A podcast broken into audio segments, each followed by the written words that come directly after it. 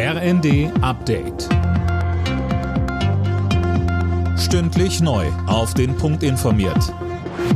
Ich bin Finn Riebesell. Guten Tag.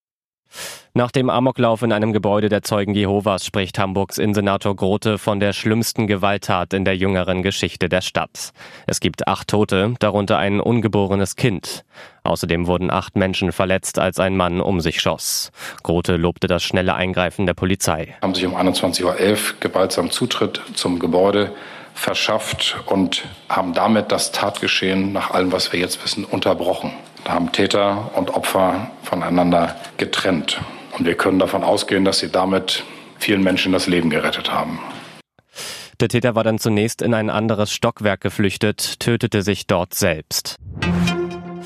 Nach dem Amoklauf in Hamburg steht die Stadt unter Schock. Der mutmaßliche Täter soll nach Spiegelinformationen ein ehemaliges Mitglied der Zeugen Jehovas gewesen sein. Christiane Hampe, was ist das für eine Religionsgemeinschaft? Die Zeugen Jehovas glauben an die Bibel und daran, dass sie die einzig Auserwählten sind. Als No-Go gelten bei ihnen außerehelicher Sex, Homosexualität, Bluttransfusionen sind auch nicht erlaubt und das Feiern von Geburtstagen oder Feiertagen wie Weihnachten auch nicht.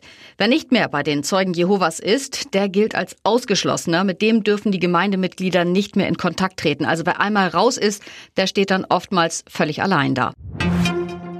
Bei der Deutschen Post stehen die Zeichen immer noch auf Streik. Über 85 Prozent der befragten Mitarbeiter hatten gestern für einen unbefristeten Arbeitskampf gestimmt. Die Post will jetzt heute versuchen, den abzuwenden. Die Gewerkschaft Verdi fordert unter anderem 15 Prozent mehr Geld. In der Fußball-Bundesliga eröffnet heute ein NRW-Duell den 24. Spieltag. Der erste FC Köln empfängt ab 20.30 Uhr den VfL Bochum. Bochum braucht als Tabellenletzter dringend Punkte. Köln steht im gesicherten Mittelfeld. Alle Nachrichten auf rnd.de